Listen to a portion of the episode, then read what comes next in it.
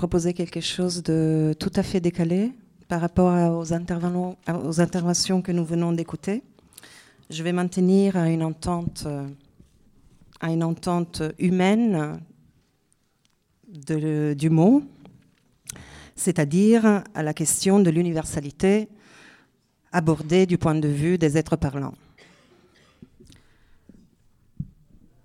L'idée de départ, dans ce colloque où le conflit et donc la division ont été posés comme un enjeu central, c'est que la pensée de la division n'exclut pas celle du commun, car il y a toujours à la fois de la division et du commun, et qu'une certaine entente du mot universel peut être opérante dans le questionnement de ce commun. L'objectif de mon exposé n'est pas du tout de défendre à tout prix ce mot, mais de voir si, une fois redéfini, il peut être opérant pour nous, pour penser la politique, et de quelle manière? Mon intervention s'articulera autour de trois moments. Je vais commencer par un éclaircissement et plus précisément une délimitation du mot universel, en essayant de le distinguer le plus clairement possible de ce qu'on peut considérer être ses homonymes, c'est-à-dire euh, ses homonymes et ceux qu'on y entend d'habitude, c'est-à-dire les débats sur l'universalisme.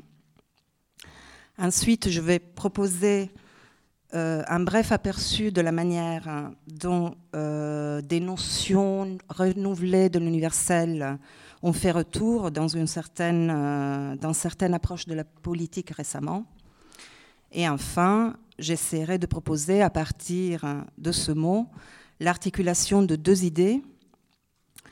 Premièrement, l'idée que la politique comporte un tous potentiel comme son adresse, donc un tous potentiel aussi générique, aussi inconstructible soit-il, et que cela requiert que la subjectivation politique passe par un processus fondamental de désidentification. Deuxièmement, l'idée que la politique suppose une capacité d'universalisation de ce qui se passe localement une sorte de résonance, on pourrait le dire ainsi, entre les différentes occurrences politiques, entre les différents cas qui constituent la politique. Je vais donc euh, d'abord essayer de distinguer la question de l'universel et de l'universalisation d'autres types de problématisation, c'est-à-dire de l'universalisme en tant qu'idéal ou principe, voire en tant que programme réalisé ou réalisable. On peut d'abord noter qu'en philosophie, l'opposition entre la particularité contingente et l'universellement valide est une opposition pratiquement inaugurale, et que c'est essentiellement à raison de cette opposition, universelle particulier, que l'universalité figure parmi les catégories les plus contestées de l'histoire de la philosophie comme notion unificatrice et homogénéisatrice ou comme concept absolu et inconditionnel. Et en plus, si on considère son déploiement historique, on voit bien pourquoi l'universel suscite la méfiance, des conceptions cosmogoniques et religieuses à l'humanisme des Lumières, à la métaphysique abstraite des droits de l'homme, jusqu'à la fausse prétention universelle du capital lui-même. Je ne m'arrêterai pas sur ces universalismes parce que je pense euh, qu'ils sont bien connus. En tout cas, je crois qu'ils sont bien connus euh, ici. Je me contenterai euh, simplement de formuler quelques remarques générales sur leurs critiques, qui sont d'ailleurs presque toujours des critiques adressées à l'universalisme ou aux universalismes et non pas à la catégorie d'universel en tant que tel. Pour aller vite, on peut identifier deux grands ensembles. D'un côté, les critiques qui visent les conceptions formelles de l'universalité, et d'un autre côté, celles qui visent des conceptions qu'on pourrait appeler substantielles. Les conceptions formelles, qu'on peut aussi appeler procédurales, sont celles qui postulent une procédure, une méthode rationnelle à même d'établir des critères d'universalité. On peut penser par exemple à la conception de la justice comme équité chez Rawls ou à Habermas, qui postule une rationalité universelle à partir d'une théorie méthodologique de l'agir communicationnel. Et en quelque sorte, euh, à l'extrême opposé, nous avons les conceptions substantielles qui s'appuient sur la supposition de l'existence de prédicats ou de contenus euh, qui sont des prédicats et des contenus préétablis mais qui ne sont pas explicités en tant que tels et qui seraient euh, posés en tant qu'universels ou universalisables. On peut pointer de manière extrêmement euh, concise mais claire les impasses de ces deux conceptions. Dans les conceptions formelles, l'absence de détermination et de contenu fait de l'universalité une pure abstraction. Et d'ailleurs, euh, un des problèmes des conceptions formelles, c'est que cette abstraction n'en est pas vraiment une, parce qu'en même temps euh, qu'elle postule l'absence de toute considération a priori sur ce qui serait universalisable, ces conceptions supposent en toute dernière instance au moins une rationalité, c'est-à-dire celle qui détermine à minima le partage rationnel-irrationnel sur lequel elle repose, qui leur est donc intérieur et qui reste toujours euh, implicite ou latent.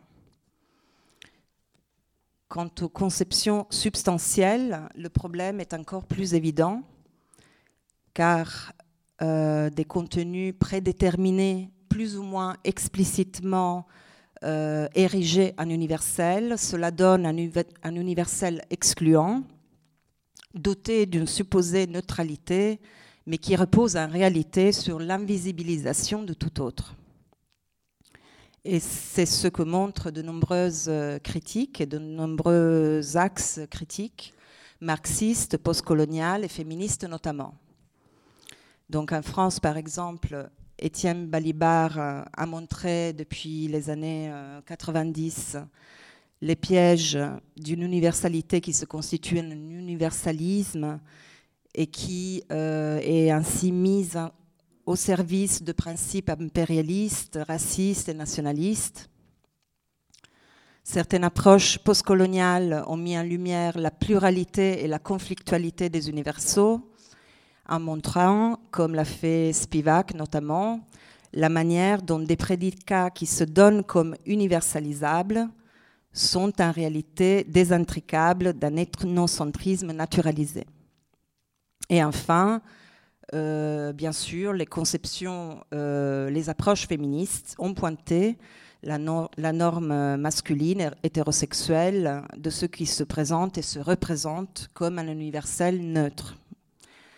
Toutes ces critiques que nous connaissons euh, visent une conception pleine, substantielle de, de l'universalité au sens d'un contenu particulier dissimulé qui est posé comme universel ou universalisable. Voilà donc les deux pôles qui tendent, pour ainsi dire, le terme universel entre la forme et la substance. Or, autour des années 80-90, après une mise à l'écart du mot, d'ailleurs contemporaine d'autres mises à l'écart de mots devenus infréquentables, comme le mot révolution et le mot communisme même. De nouvelles articulations de l'universel ont vu le jour chez des penseurs comme euh, Étienne Balibar, que, je viens de citer, mais aussi Judith Butler, qui n'ont pas abandonné, malgré leur critique, tout recours à l'idée d'universel, ou encore euh, Ernesto Laclau et Alain Badiou. Ces différentes tentatives qui, mm, donneront mm, des, conceptions euh, très, très disparates, partagent au moins un présupposé, c'est-à-dire l'idée qu'il est, qu'il est possible de penser l'universel comme n'étant pas ce qui s'oppose à la particularité, comme n'étant pas ce qui, par définition, annule, exclut ou écrase toute singularité. Mais au contraire, comme quelque chose qui dépend d'un lien structurel et constitutif avec ce qui est censé être son opposé, c'est-à-dire la particularité des situations où la politique a lieu. Ainsi, par exemple, Ernesto Laclau développera une conception de l'universalité qui articule à la fois l'idée d'antagonisme et la notion d'hégémonie au sens de Gramsci. L'universalité est postulée par Laclau comme un site vide devant être occupé et nous pouvons être occupés que de manière provisoire et par une particularité de telle sorte qu'aucun particulier ne saurait constituer de manière nécessaire ou même durable son contenu. L'universalité relève donc, euh, dans ce cas, d'une opération hégémonique, au sens où nous avons une particularité qui assume la représentation d'une totalité qui lui est radicalement incommensurable. Cette universalité vide, on pourrait l'appeler comme ça, est la seule qu'une communauté politique puisse atteindre selon la. Et en même temps, euh, je le cite, aucun particulier ne peut devenir politique sans devenir le site des faits universalisants.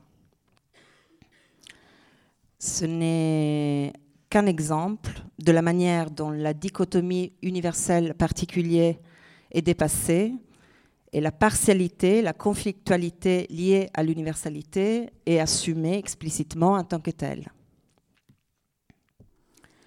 Une autre conception, celle d'Alain Badiou, reliera l'universalité et la singularité, celle de l'événement de vérité, en postulant un universel non objectif ou inobjectif qui se construit par des processus de subjectivation à partir de la singularité des événements. Dans cette conception, il n'y a pas de relève de la particularité en tant que telle, car un événement politique, euh, par exemple, s'origine toujours dans une singularité qui est intransitive à la particularité des situations. Ici, on quitte donc le couple positiviste généralité-particularité pour une acception singularisée de l'universalité. Je n'aurai pas le temps d'entrer dans le détail de ces approches euh, ou d'autres, mais ce bref aperçu permet déjà, je crois, d'entrevoir que euh, ces tentatives de réinvention du mot exposent ce qui est censé contredire l'universel de l'intérieur, à savoir la localisation à laquelle il est nécessairement noué. Et cet aperçu nous permet déjà de comprendre compte tenu du double bind que je viens de décrire entre euh, le formalisme et une sorte de substance, en quoi euh, les singularisations peuvent faire de l'universel autre chose qu'un formalisme et autre chose qu'un essentialisme déguisé. J'ajouterai à cela juste euh, une remarque. Dans une approche singularisée, il n'y a pas vraiment de réconciliation des deux termes, singulier et universel, par laquelle le concret, le concret des singularités, viendrait apporter une substance manquante à la forme abstraite de l'universalité. C'est ce qui nous éloigne donc de la conceptualisation hegelienne. Donc, on pourrait dire, pour aller vite, parce qu'il faut aller vite, qu'il n'y a pas d'universalité dans ces conceptions avant l'occurrence de ces singularisations. Le fait que la singularité est son seul matériau et son seul support ancre ici l'universalité dans un, dans un ici et maintenant, de telle sorte qu'elle n'est jamais euh, réalisée, ni même réalisable, mais qu'elle est toujours de l'ordre d'un potentiel. Il me semble que tenir l'idée d'un universel singularisé peut être utile, euh, car cela nous permet d'articuler euh, deux idées et ce sera la euh, troisième partie qui, conclura mon exposé. Donc je vais déplier euh, rapidement ces deux idées. La première, c'est que la politique suppose un amont et un aval, un tous potentiel, comme sa condition et son horizon, même si ce tous est générique, qui reste et doit rester ouvert, inachevable, inconstructible. Autrement dit, ce n'est pas un tout le monde, ce n'est pas une totalité, ni une unité, ni un tous qui pourrait être défini d'avance, mais un tous générique, à n'importe qui pour le dire avec rancière. Ce tous ne saurait donc être l'incarnation des identités et des assignations sociales existantes, quelles qu'elles soient, nationales, religieuses, raciales, sexuelles ou autres, identités qui existent bel et bien, ce serait absurde d'affirmer le contraire, mais qui ne peuvent pas, en tant que telles, en tant que catégorie classificatoire figée, constituer l'enjeu de la subjectivation politique. Ce tous, on pourrait le qualifier de désidentifié, au sens où Rancière a pu parler de la politique comme opération de déplacement des identités et des appartenances existantes. On pourrait dire que la puissance des moments politiques se mesure au degré de la désidentification qui rende possible qu'une lutte sera émancipatrice si elle ne se présentera non pas seulement comme l'expression des groupes particuliers qui l'incarnent, mais parviendra en même temps et en plus à interrompre l'idée même d'identité et d'appartenance. C'est en ce sens que la désidentification qu'elle soit définie comme déplacement ou sortie des identités ou comme identification polémique, pourrait être posée en même temps comme condition et comme opération centrale de la subjectivation politique. Et c'est en ce sens que la généricité suppose une articulation étroite avec le principe de l'égalité, si on prend ce terme au sérieux, comme la capacité d'un individu quelconque à penser et à agir sous la présupposition de son égalité à n'importe quel autre. Il faut euh, préciser que cette hypothèse se situe nécessairement à l'opposé non seulement de toutes sortes de revendications identitaires réactionnaires, mais aussi du positionnement racialiste dont il est actuellement question dans certains milieux militants. Car si on cède sur les identités, on cède sur une part essentielle de ce que la politique est, c'est-à-dire un processus de désidentification. Si ce colloque nous invite à, hum, à, penser que la politique comporte toujours du conflit et de la division, on pourrait alors considérer qu'une des divisions possibles de la politique passe par l'affirmation que toute politique d'émancipation présuppose une adresse intrinsèque à un tous. non pas un tous effectif qui serait souhaité ou réalisé, mais un tous potentiel, rien de plus, mais aussi rien de moins. Une division se situerait donc à l'endroit de ce présupposé, ou plus précisément des conséquences que son maintien, de son maintien ou de son abandon.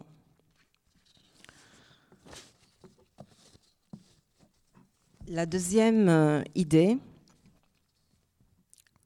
qui est liée à cette, euh, euh, proposition de, de, redéfinition, c'est qu'il peut y avoir une intelligibilité discursive et pratique de la politique qui ne passe pas par un savoir ou par un système de connaissances, et qui permet néanmoins la saisie de cas locaux et singuliers qui la composent. Or, si cela est pensable autrement que comme un procédé de modélisation, où il y aurait un exemple qui serait érigé en modèle pour toute occurrence à venir, c'est qu'on suppose qu'il existe une opération d'universalisation à l'œuvre dans les moments politiques eux-mêmes, au sens où ce qui se passe à un endroit, à un moment donné, résonne avec d'autres situations ailleurs. L'universalisation serait alors entendue, ce serait là sa deuxième signification, comme l'opération qui permet de penser ce qui, dans des lieux particuliers et dans des temps particuliers, a une portée plus vaste que leur historicité propre. Par cette deuxième entente de l'universalisation, de l'universel comme universalisation, nous apercevons peut-être une autre division, celle qui se situe à l'endroit du savoir, qui nous sépare, ce qui nous sépare de la position de savoir vis-à-vis -vis de la politique, position qui suppose la possibilité ou la nécessité d'une théorie de la politique que ces occurrences matérielles viendraient remplir à la manière d'une forme vide à laquelle l'histoire apporterait son contenu. Des contenus qui auraient d'ailleurs euh, l'avantage euh, rétroactif de venir confirmer euh, la théorie préexistante. L'universalité ne peut pas être euh, pensé a priori, mais seulement en immanence. L'intelligibilité que la politique permet est une intelligibilité pas toute. Un deuxième lieu de la division, donc, serait l'abandon de la croyance en une position de maîtrise du savoir eu égard à la politique. La question étant ce que cet abandon, donc l'abandon de cette position de maîtrise vis-à-vis de la politique, signifie si on tient en même temps que la politique est pensable et qu'on peut encore en dire quelque chose. Car le fait que ce dont il faut partir pour penser de la politique, ce sont les querelles de la politique, cela ne veut pas dire que nous soyons voués à l'ineffable ou à l'indicible, et encore moins à la pure dissémination de ce qui arrive. On peut maintenir qu'il y a des opérations et des effets d'universalisation au sens où, dans toute situation politique, il y a toujours un nous qui s'énonce, mais ce nous est intrinsèquement adressé à d'autres nous. Voilà ce qui permet peut-être d'aborder la pluralité des lieux et des formes de la politique comme étant à la fois autre chose qu'un savoir et autre chose que la pure dispersion des multiplicités des différences, irrémédiablement éphémères car n'ayant aucun lien entre elles. La capacité d'universalisation de manière singulière de penser, de dire, de faire la politique est ce qui permet d'au moins approcher ce qui dépasse la durée ou la brièveté des moments politiques en s'adressant à des situations toujours nouvelles. Pour conclure, il m'a semblé intéressant de penser la question de l'universel et de l'universalité dans leur dimension quasi euh, oxymorique de singularisation comme des mots ou des opérateurs qui produisent certains effets. L'idée étant qu'il y a des mots qui peuvent être des opérateurs et des opérateurs ayant des effets tout à fait concrets, tout aussi matériels que ceux qu'il y a de plus matériels lorsqu'il s'agit de politique. Parmi ces effets, il y a bien des effets de division, et les divisions que j'ai essayé de décrire nous permettent, me semble-t-il, d'explorer l'un des objets du conflit auquel il est fait référence dans la présentation de ce colloque, le conflit qui porte sur ce qu'on décide d'entendre par politique.